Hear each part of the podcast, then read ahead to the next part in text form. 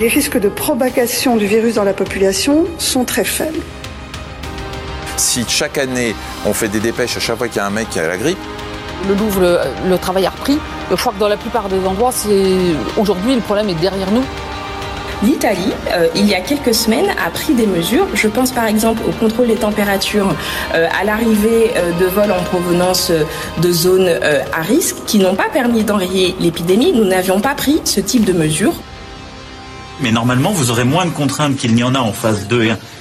Je dis pas de bêtises, monsieur.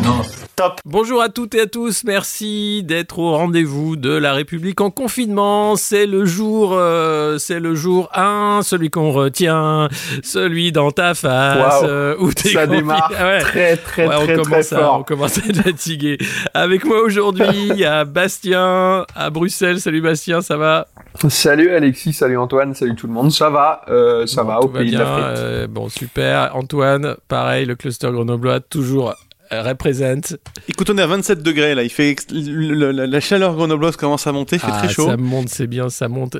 Mais est-ce qu'on peut parler de ça, du point auquel la nature nous troll quand même Ouais, c'est vrai. c'est vrai. Et tu vas voir, en mai, Il a jamais fait aussi en mai, dès qu'on déconfine, il va pleuvoir, il va faire froid. C'est c'est à peu près sûr. Je sens le truc, tu vois. Les, les Parisiens vont faire Ah, super Ah, merde ah. Il y avait un, il y avait un vieil épisode euh, d'un épisode de, c'était quoi, c'était Picsou, il me semble. Euh, non, c'était Donald. Et il préparait un, il préparait un, il préparait un pique-nique. À chaque fois qu'il foutait le pied dehors, il se mettait à pleuvoir. Dès qu'il rentrait chez lui, il faisait beau. Voilà, ça m'avait marqué. Bon.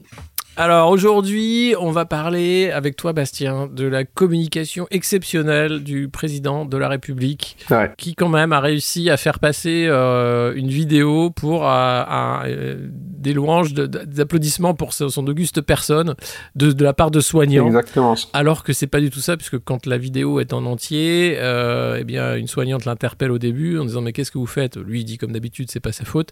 Et puis après les, les soignantes en fait s'applaudissent elles-mêmes en disant heureusement qu'on est là pour pour faire le job.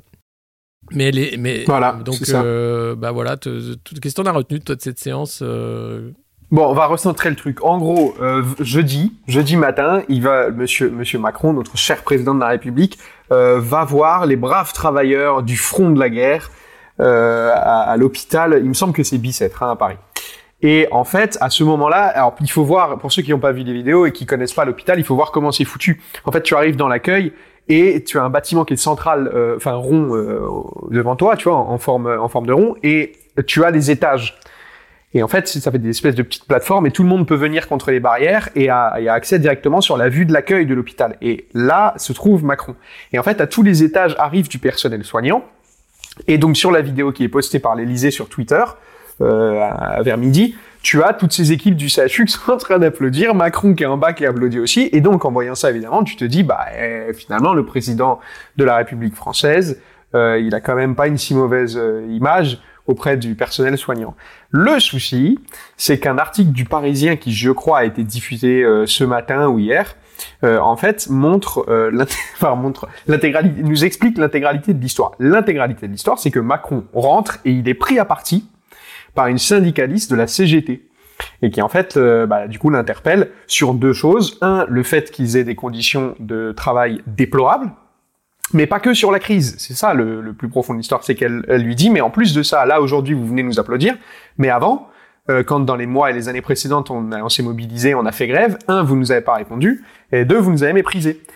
Et en fait, les collègues de cette femme-là trouvent qu'elle est particulièrement courageuse de s'en prendre comme ça à Monsieur Macron, parce qu'il faut rappeler que les soignants qui se sont plaints ces derniers jours ont été convoqués dans leurs hôpitaux, etc., et font face à des sanctions, ceux qui ont pris la parole sur les réseaux sociaux. Donc ses collègues se mettent à l'applaudir, Macron applaudit aussi, et cette scène est formidable, et donc l'Élysée a coupé le début, où il se fait décalquer par une, par une, par une soignante, ils ont gardé que les moments d'applaudissement.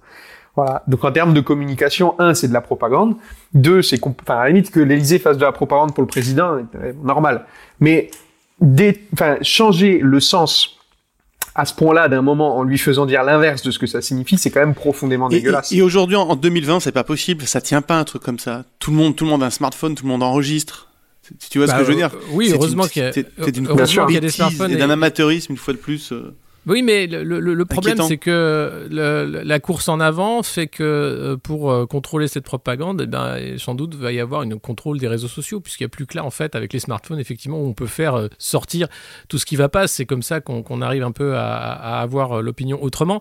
Mais il y a tellement d'alertes à la propagande en ce moment, euh, j'arrive plus à les suivre. Il y a l'association de la presse présidentielle, qui est l'association des journalistes qui suivent le président, qui a publié un communiqué hier à propos de cette visite et qui dit voilà, l'Élysée a organisé Mhm. aujourd'hui un déplacement du chef de l'État euh, sans aucun journaliste au CHU du Kremlin-Bicêtre. Cette visite sans contrainte particulière, au regard des précédents déplacements, n'avait aucun caractère privé puisque l'Élysée en a diffusé ses propres images sur les réseaux sociaux. Et après, il, il dit ces dernières semaines, à plusieurs reprises, les équipes de l'Élysée ont également empêché ou interrompu des journalistes lors de prises de vue ou de son lors d'échanges du chef de l'État. L'association de la presse présidentielle s'alerte de cette dégradation inédite dans un quinquennat de la couverture des déplacements présidentiels. Cette crise sanitaire est une épreuve pour la démocratie. Moins que jamais, la communication du pouvoir ne peut tenir lieu d'information des citoyens. L'association demande la présence systématique de journalistes lors des déplacements officiels du chef de l'État pour assurer la plus grande transparence et l'information de tous. Ça, c'est euh, quand même incroyable. C'est-à-dire que le staff du président de la République empêche les journalistes de faire leur boulot quand ils sont sur place. Et pour plus avoir d'emmerde, bah, simplement, ils sont plus invités. Et on va avoir, euh, comme d'habitude, eh une seule euh, version, la version officielle, gouvernementale. Et ça, c'est pas de l'information, c'est effectivement de la propagande. Alors, on appelle ça de la communication politique. hein. On, a, rebrandé ça, mais le mot exact, c'est de la propagande. Euh, même la pub, hein, c'est de la propagande. Enfin, vous pouvez y aller. Et, c'est totalement assumé. C'est ça qui est dingue. Et vous avez, dans le même temps, alors il y, a- ça. Il faut que je vous lise également euh, une autre alerte propagande qui est arrivée cette semaine et qui est extrêmement inquiétante sur le, service public d'information, euh, où là, c'est le SNJ de France Télévisions. Attention au crash éditorial pendant la crise sanitaire. Euh, c'est aussi un, un communiqué du syndicat national des journalistes de France Télé euh, qui, qui euh, donc dit tout simplement que mission de service public, les communiqués de la direction de France Télévisions multiplient les références à ce terme, mais entre la communication et la réalité de ce que nous vivons dans l'entreprise, il y a un gouffre. En témoigne la ligne éditoriale de certaines éditions, la déontologie, les pratiques professionnelles et les outils mis en œuvre. La direction de l'information assume la ligne éditoriale qu'elle a fixée. Il s'agit pourtant trop souvent d'un discours unique et formaté relayant la communication gouvernementale. Les éditions nationales de JT, en particulier le 20h de France 2, sont transformées en un interminable défilé de ministres et responsables politiques, la REM, le tout avec un rappel permanent et moralisateur à la solidarité et à la responsabilité individuelle de chaque citoyen. Mais rien ou si peu sur les responsabilités et devoirs du pouvoir politique. Aucune mise en perspective des faits.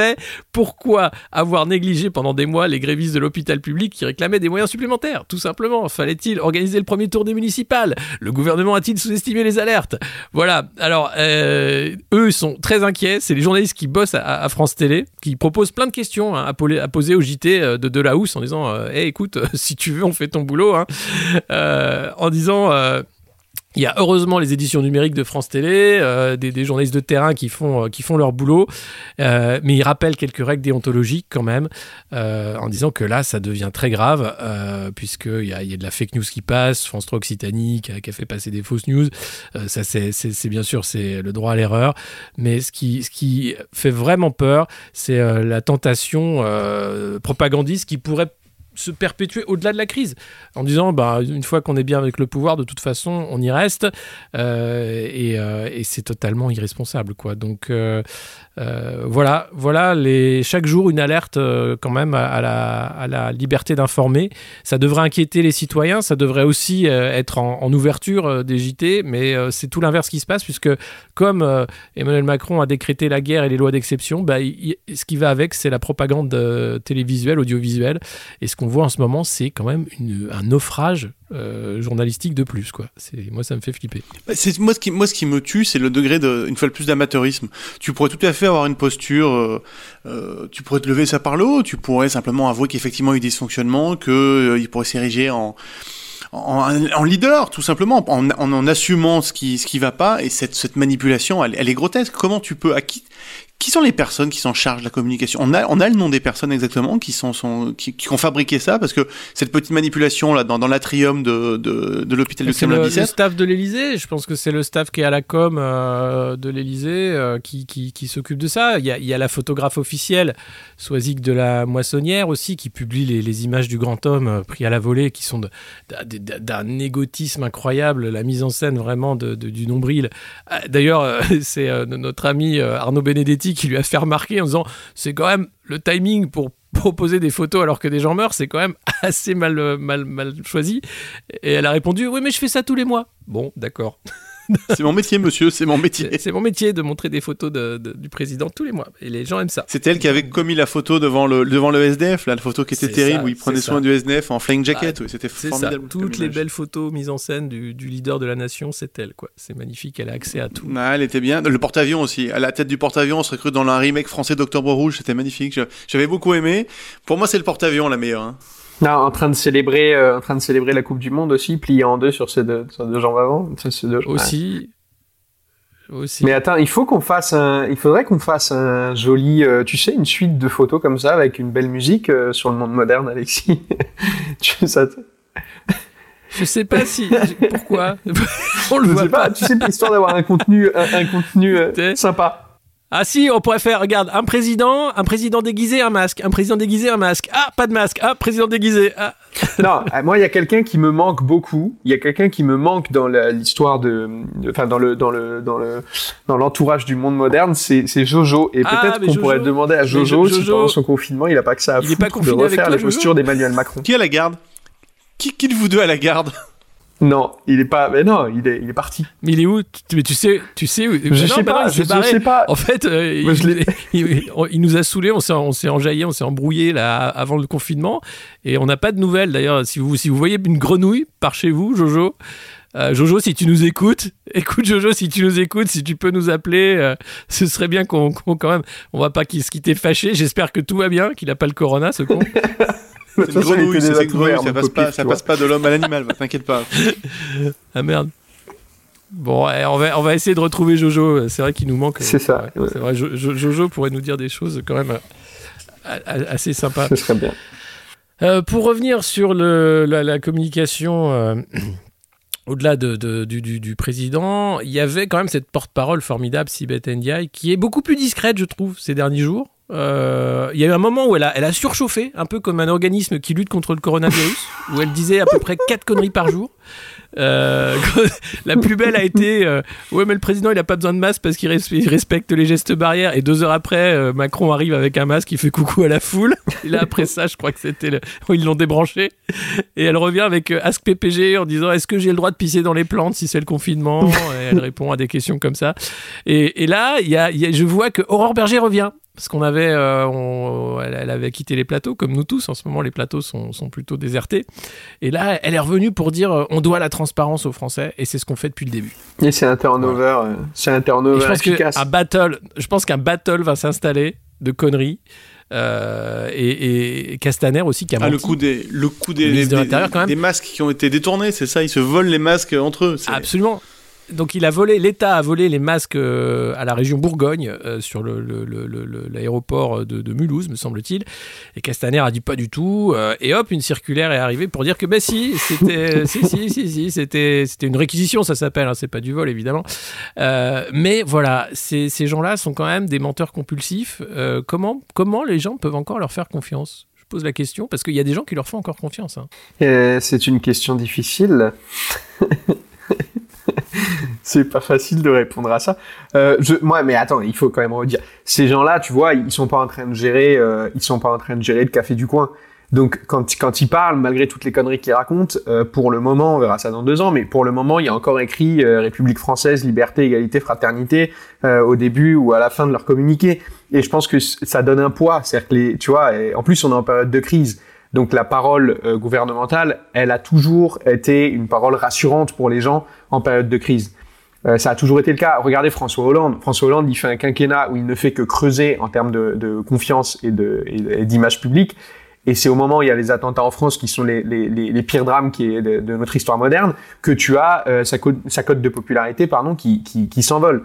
Ben là c'est pareil, euh, c'est-à-dire que pour le moment ça se maintient, mais parce que les gens sont flippés, parce que les gens restent chez eux, parce qu'il y a des malades autour d'eux, etc. Et que du coup bah quelque part la parole du, pouvoir c'est une parole rassurante, mais ils sont tellement nuls que même ça ils sont en train de le foutre en l'air. Moi, je voulais juste rebondir sur Sibeth, qui quand même hier a fait une apparition. Elle a fait une petite rechute. Port du masque obligatoire. Nous prendrons une décision quand il y aura un consensus scientifique, explique Sibeth Ndiaye. c'est fabuleux ça. C'est le consensus scientifique. Voilà, il est là. C'est et voilà, il y, aura, des masques en juin apparemment. Ils se mettront d'accord en juin. Enfin, c'est c'est insupportable et ça fonctionne parce que les gens ont peur en fait. Moi, j'ai cette analyse là. Les gens ont très peur et les gens ils veulent qu'il y ait des gens qui soient euh, qui soient aux affaires. Voilà. Et donc puisqu'ils sont là, ben, il faut les respecter. Et pour l'instant, il y a vraiment un réflexe presque grégaire, je pense, d'une partie de la population qui dit bah ils sont là, ils ont été élus, ils gèrent le truc. Au, au moins ils sont là. Quoi. Au moins ils font le au moins ils font le show. Quoi. Je pense qu'il y a un truc comme ça. C'est ouais, c'est ça, le respect des institutions, mais mais il y en a pas de leur part du respect des institutions, donc c'est ça qui est, qui est, assez incroyable. C'est-à-dire que à un moment quand même, tu peux dire, mais vous, vous avez menti, c'est passible de de, de, de, de, la Cour de justice de la République. Enfin, je sais pas, à un moment, ça peut pas, ça peut pas continuer comme ça. Euh, enfin, je je vois pas comment quoi. Mais on, l'a dit mille fois ici à cette antenne, c'est un, ce sont des personnes qui sont pour, pour, travailler dans le privé, dans des boîtes euh, obscures avec plusieurs niveaux. C'est des, des, des, des, employés de bureau. C'est des, tu vois ce que je veux dire? C'est des c'est des tout petits mecs, ces gens, tous autant qu'ils sont. Si tu veux, je voyais Stan Guerini il y a pas longtemps, là, qui se met à se bouger, qui commence à s'agiter aussi. Mais qui est ce type? Ce type n'est personne, voilà. Euh, Madame Ndiaye, c'est pareil, c'est la même chose. Elle est pas grand chose. Euh, c'est une communicante de seconde catégorie qui ont fait un braquage incroyable et qui aujourd'hui pilotent une crise qui est beaucoup, beaucoup trop, trop grande pour eux, voilà. Et ils considèrent qu'ils peuvent mentir, qu'ils vont continuer avec les mêmes petites recettes minables. Et, et ils respectent pas les institutions, ils, ils respectent pas le je suis assez d'accord avec euh, avec Antoine là. C'est-à-dire que en fait, ce qui est marquant chez eux, c'est qu'ils n'ont absolument jamais aucun pro, enfin contenu ou programme politique. C'est-à-dire que lui a fait sa campagne en 2017 sans programme, ça tout le monde a retenu, puisque c'était son projet. Mais l'idée maintenant, c'est qu'il n'y a pas de fond politique. Ils ne donnent pas de cap à suivre. Tu vois, euh, en fait, toutes leurs décisions sont prises sur comment on peut se sauver les fesses. En fait, ça me rappelle leur façon de gérer, et c'est ce que c'est ce que Sophia Shkiro a dit dans un édito qu'elle a rédigé hier. Euh, c'est que grosso modo, ils gèrent cette crise-là comme ils ont géré euh, la, la, crise d'Alexandre Benalla.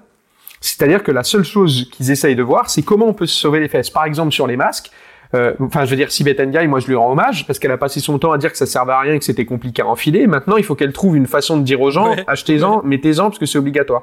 Donc, franchement, en deux semaines, c'est hyper compliqué. Et tu vois, c'est tout le temps ça. Ils sont capables de dire tout et son contraire parce qu'ils ne regardent, excuse-moi Antoine, ils ne regardent que l'instant T. pas le mal. Ils ne regardent ni le moyen mais, ni le long terme. T'imagines comme c'est facile Excuse-moi, t'imagines comme c'est facile de dire écoutez, il n'y a pas de masque. C'est pas que de notre faute, ça fait on a 20 ans qu'on a détruit nos stocks, c'est la vérité, c'est ça on doit vous on vous la doit la vérité. Et puis, bah maintenant des masques, on va en racheter, mais d'ici là, euh, fabriquez des masques, couvrez-vous le visage.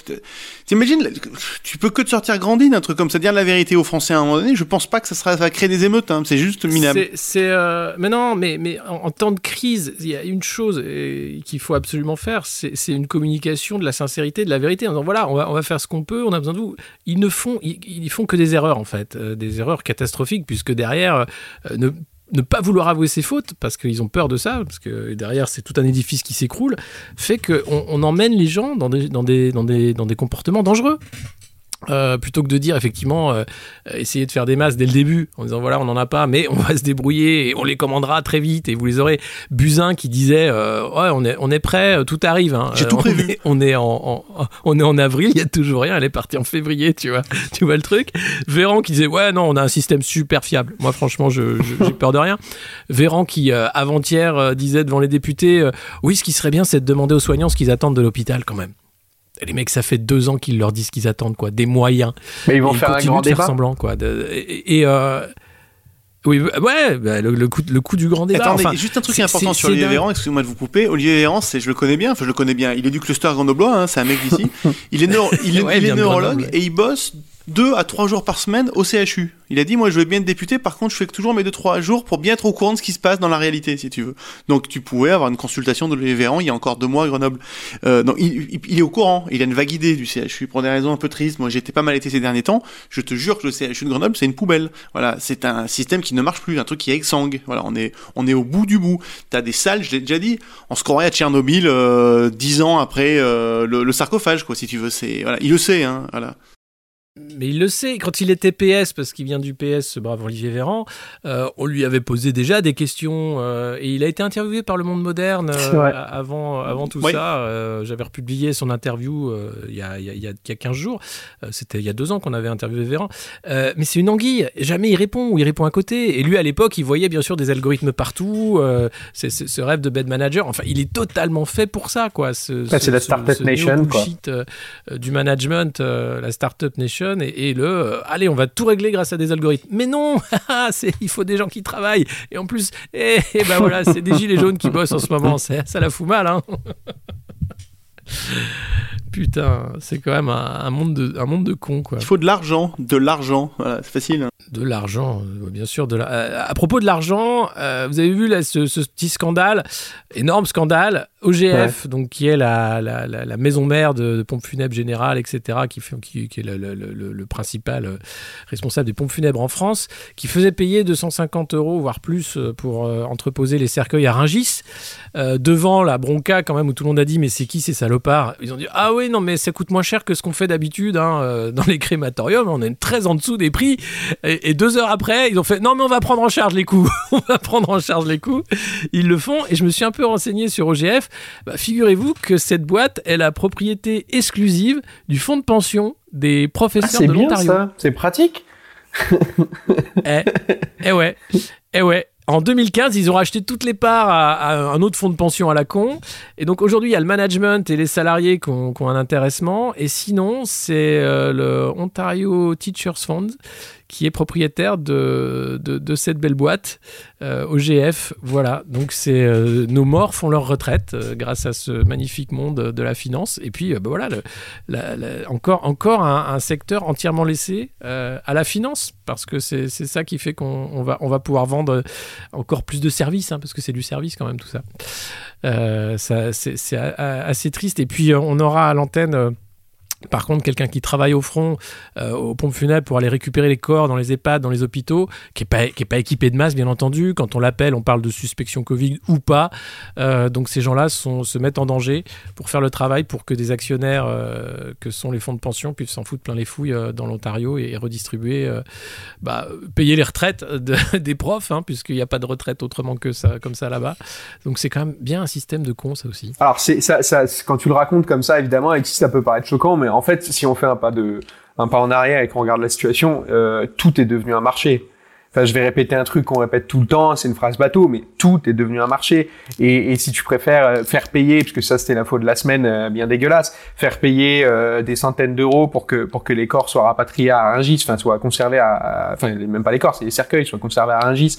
Euh, et, et, et, revendre une grande boîte qui est censée gérer quelque chose comme ça. Enfin, tu vois, qui concerne tout le monde, c'est un intérêt collectif, euh, bah tu, tu, le fous, euh, tu le fous dans les mains d'un fonds de, fonds de pension dont l'intérêt va être de gagner du pognon.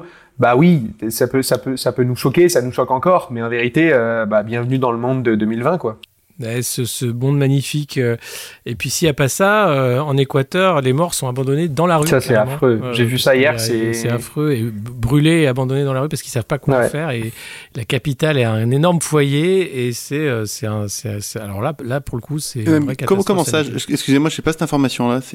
Bah en... Bah, en Équateur, il y a tellement de morts, c'est tellement mal géré là-bas. Euh, l'épidémie est galopante, que les, familles, euh, comme les pompes funèbres ne marchent pas, il n'y a rien qui marche, abandonnent les morts, les, les mettent sur le trottoir.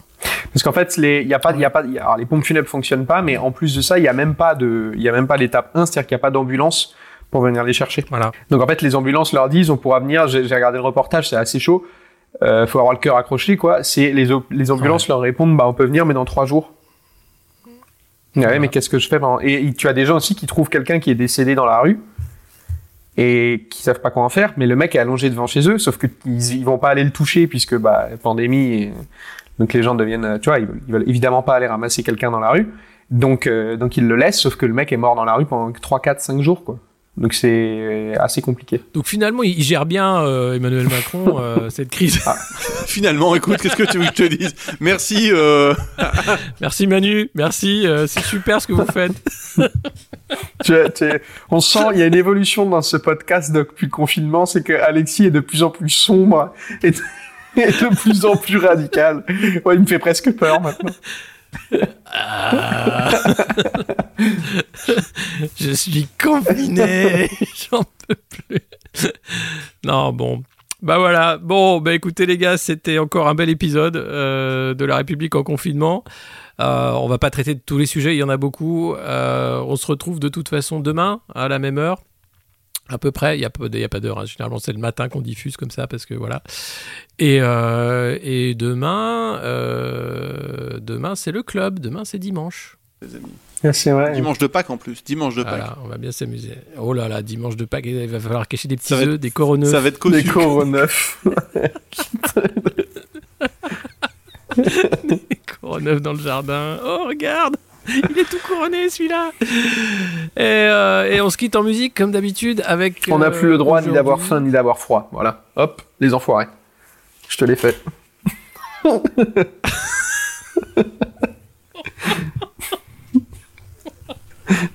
non, c'est moche. Non, c'est vraiment Je suis moche. pas d'accord. C'est c'est vraiment dégueulasse. Je suis pas d'accord. Quoi t'es- Non. oh, Ça va. tu peux plus, peux plus rire. Ok, et bah tu sais quoi, le lac, les, les lacs du Connemara, non, Michel non, Sardou. Non plus. Non, non, Bastien, non, tu feras pas la plage musicale. T'es t'es- T'es trop hardcore, t'es trop extrême. T'es complètement radicalisé au niveau musical. Tu- C'est moi et c'est moi qui sais, Bah c'est non, mais moi attends, qui suis une fois que t'as fait le tour de toutes tes playlists pendant le confinement, ce qui te prend à peu près deux semaines, après tu te, tu penses à Papy, tu tentes Michel Sardou, et puis qu'est-ce que tu veux? Mais non, on va mettre Helter Skelter des Beatles. Ah là tu me fais Voilà. plaisir, je sais pas moi proposer les Beatles, mais si on a le droit de proposer de la bonne Évidemment. musique, euh, c'est en plus ça, ça va, je pense que ça va résumer l'état de nerfs de pas mal de monde. Voilà. C'était l'idée.